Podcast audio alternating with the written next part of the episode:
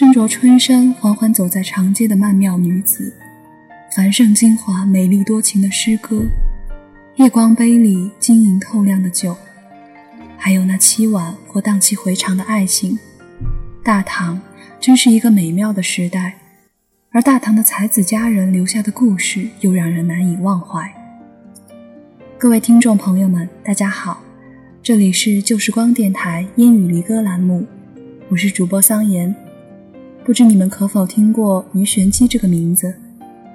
今天我将带你们走进他的故事，希望你们会喜欢。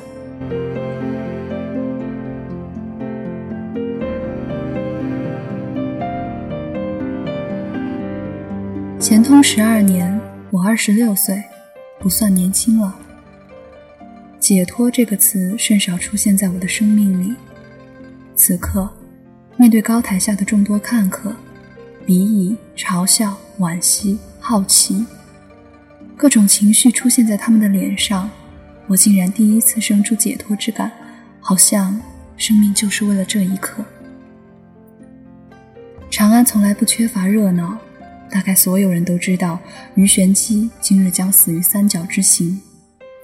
围观的人比往常的极刑多上许多，这是最后一次属于我自己的热闹。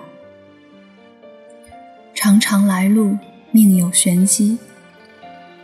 人群里的说话声渐渐成为背景，我想起十三年前，也是在这样的背景声里遇上温飞卿。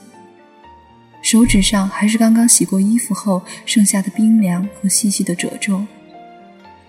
这是我们第一次照面。他有些落魄失意，我有些手足无措。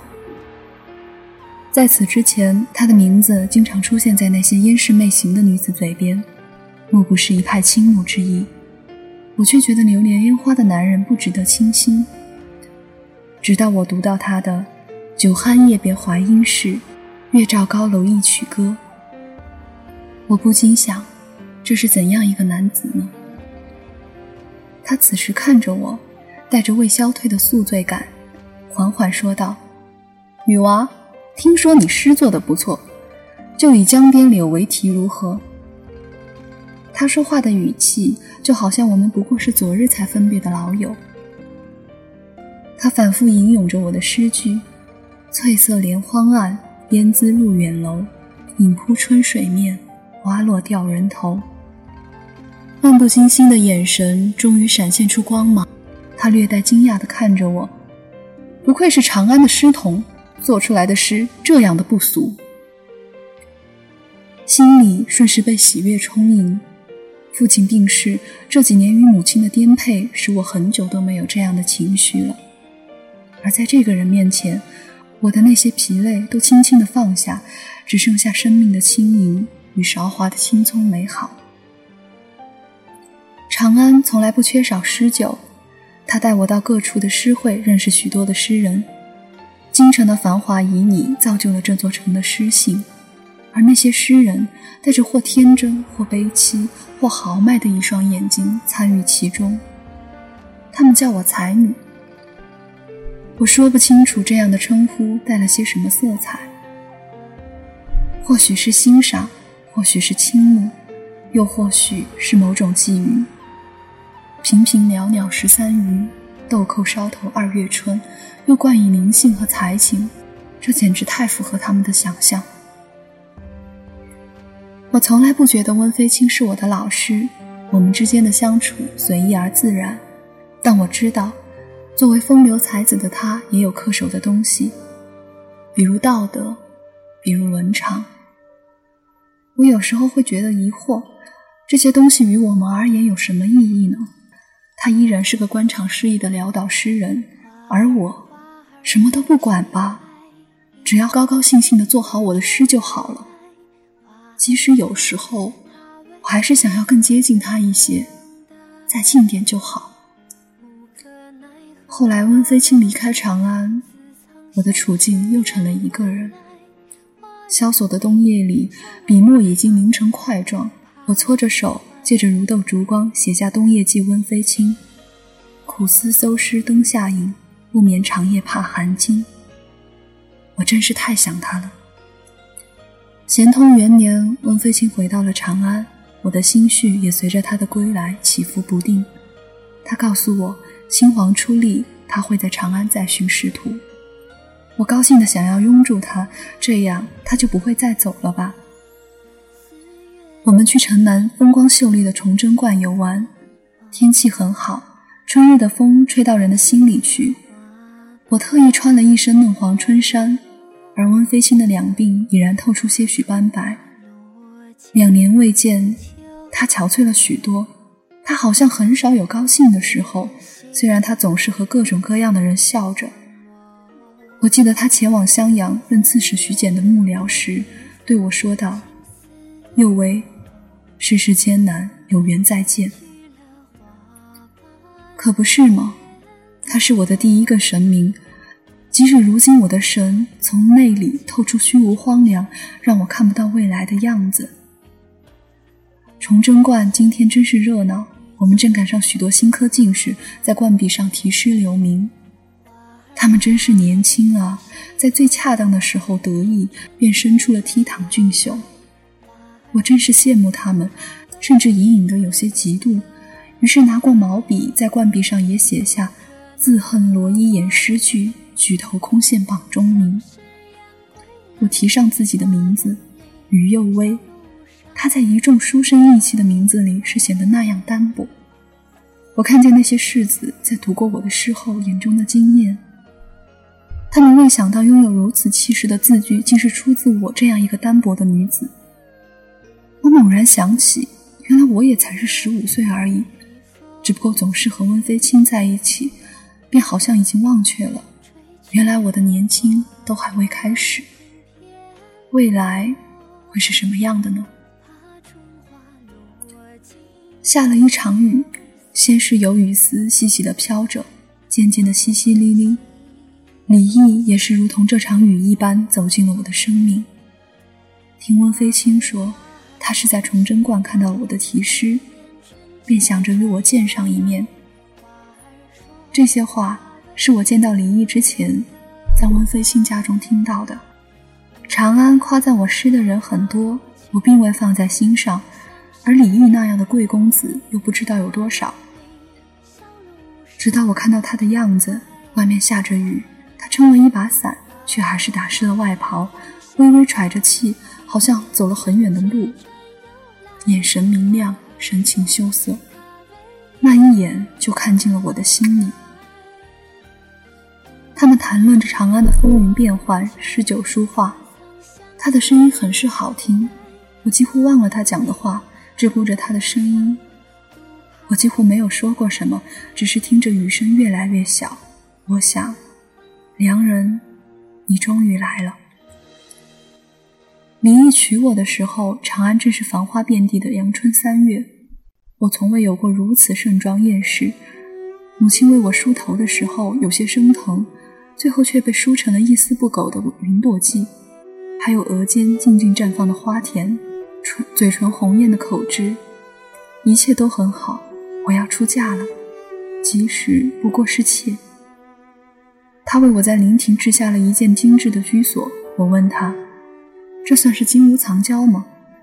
他还是有些羞涩，却温柔地说道：“怎么算是藏？整个长安都知道，于幼薇是李毅的夫人。”我莫名的为这句话欢喜了一辈子。他带我去了很多地方，为我做了很多诗句。这个男人给了我那样浓烈而真实的爱情，在我最好的时候。和他在一起的那段时光，是我这一生中甚少能够拿出细细回想并得到慰藉的回忆。日后想起来，即使与他有过那样深的局域，这仍然是我最好的珍宝。所以，当裴氏出现的时候，我再也没有了身为才女的娇矜与淡定。他的眼睛像是于是你的一把刀，锋利而市侩地衡量着我的存在。我回头看李毅。他的眼睛第一次位于我的相对，只是有些不自然的移向别处。从他的脸，我仿佛看到了我的以后没有未来。我想问他，良人，你的诺言呢？林毅最终还是给了裴氏一个交代，他将我送去了咸宜观。与我一同来到这里的，还有一纸休书。观主是个上了年纪的道姑，见我第一句话便是：“长长来路，命有玄机。”我知道那个单薄而轻盈的于右威此刻已经开始死去，长安从此只有于玄机。明义对我说：“你且忍耐，必有重逢之时。”他眼里的坚定让我开始怀疑，为何面对裴氏，他没有这样的勇气呢？但我还是等着，伴着青灯古佛，伴着单调而晦暗的生活。我甚至将对他的思念画在纸上，抛入曲江之中。我讨厌自己这个样子，总是在思念着渺远的人和事，看不到尽头。三年时光默默流走，当年为我取名的观主溘然长逝，而朝夕为伴的彩玉道姑也跟着画师私奔，嫌疑观竟只剩了我一个人。期间，温飞卿来看过几次，他的神情悲戚，几次想要开口安慰我，我却拿来纸笔写下心境的诗句让他评判。有为，你这又是何必？如今我的大号是玄机，李毅终于还是走了，带着他明媒正娶的妻子远赴扬州。这是我从长安的来客口中听到的。我走到江边，听见那个与我同样被抛弃的妇人嘤嘤哭泣。我对她说：“一求无价宝，难得有情郎。我想我没有什么是可以失去的了，即使我不过二十岁而已。”我很久都没有化妆了，不知道前几年的发饰和装束是否还算得上美。我带着侍女玉桥进入长安，这座城还是这样骄傲而繁华。我去见了温飞卿，他有些惊讶，我们却没有多说些什么。我在咸宜观外贴上于玄机诗文后教的红纸告示，不过几天。长安的所谓文人雅士、风流世子，便来到这个原本清静的地方。我们谈论诗文，饮酒作乐。我终于觉得这个地方热闹了一些。即使我明白，那些人看向我的眼神里带着毫不掩饰的欲望。于是，我的艳名盖过了我原本的才气。我向他们打开自己的世界，挑选着那些我看得顺眼的男子，及时行乐。那个曾经聪慧灵秀的小诗童，如今已成了声名狼藉的浪荡女子。咸宜观也从清净之地成了我胭脂大张的代名词，而诗书才情，不过沦为了风月的工具。我与那些人互赠旖旎的诗句，虽然过后我几乎就会忘了他们的名字。即使这样，我也会觉得痛快。我只记得其中有一个叫做左明阳的人，自他踏入道观，我的脑海里渐渐浮现出十六岁的影子，只因他的眼睛太像李毅。我知道他与那些慕名而来的男人没有什么不同，我却还是想要与他再近一些，直到他有一天对我说：“玄机，我要成亲了。”嗯，我明白的，你去吧。就像我当年对李毅说的，你去吧。我真是累极了，我等着有一天我能看得到尽头。这一天没有让我等太久，伴随而来的是绿桥的死。她是跟随我最久的侍女，总爱穿着鹅黄的衣衫，当真是豆蔻年华。我很喜欢她。只是这份喜欢，并未阻止我最终将她失手打死。只因他说：“师傅，你遇上的公子可真是多呀。”在我质问他是否与情诗陈伟有染时，他的眼里带着狠毒的恶意。他的这句话与那些味道士的话有什么区别？我可以不在乎那些人的看法，却不能容忍这几年唯一陪伴着我的人也会这样说。我将他按倒，仿佛发泄一般的吃打他。他想要挣脱，却撞上桌角，鲜血从他的眉角蜿蜒到脸上、身上。不多时，他便没了气。这是我这一生唯一一次见到如此多的鲜血，浓烈的好像是一张大嘴，仿佛要将我侵吞，一点不剩。公堂上审问我的是我曾拒绝过的一个人，裴成。他带着不屑，与他那同宗的姐姐裴氏一样，眼睛锋利的如同一把刀。我知道，等待我的不会是什么好的结果。那又怎样呢？王飞清来狱中看我，他苍老了许多，口中含糊的叫着我的名字，佑威。师傅，不要太难过。当我的脖颈顺着绳索的力道向上扬曲时，我听见喉骨碎裂的声音，恰好能够看到长安的天色在秋日里竟是如此的湛蓝。这么久了，我才看到，原来天可以这么美。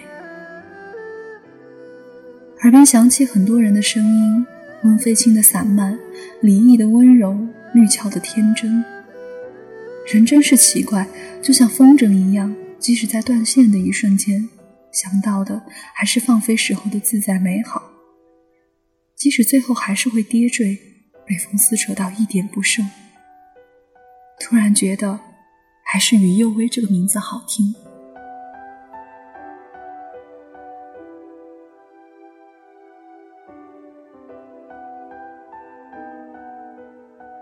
也不知是何时起，我的眼里再看不见微雨里的杏花，只有那纸伞的青衫男子向我走来。即使最终我们还是分离，即使漫漫长夜孤身一人，我仍然将这当做无法复刻的记忆。这里是旧时光电台，我是主播桑言，我们下期再见。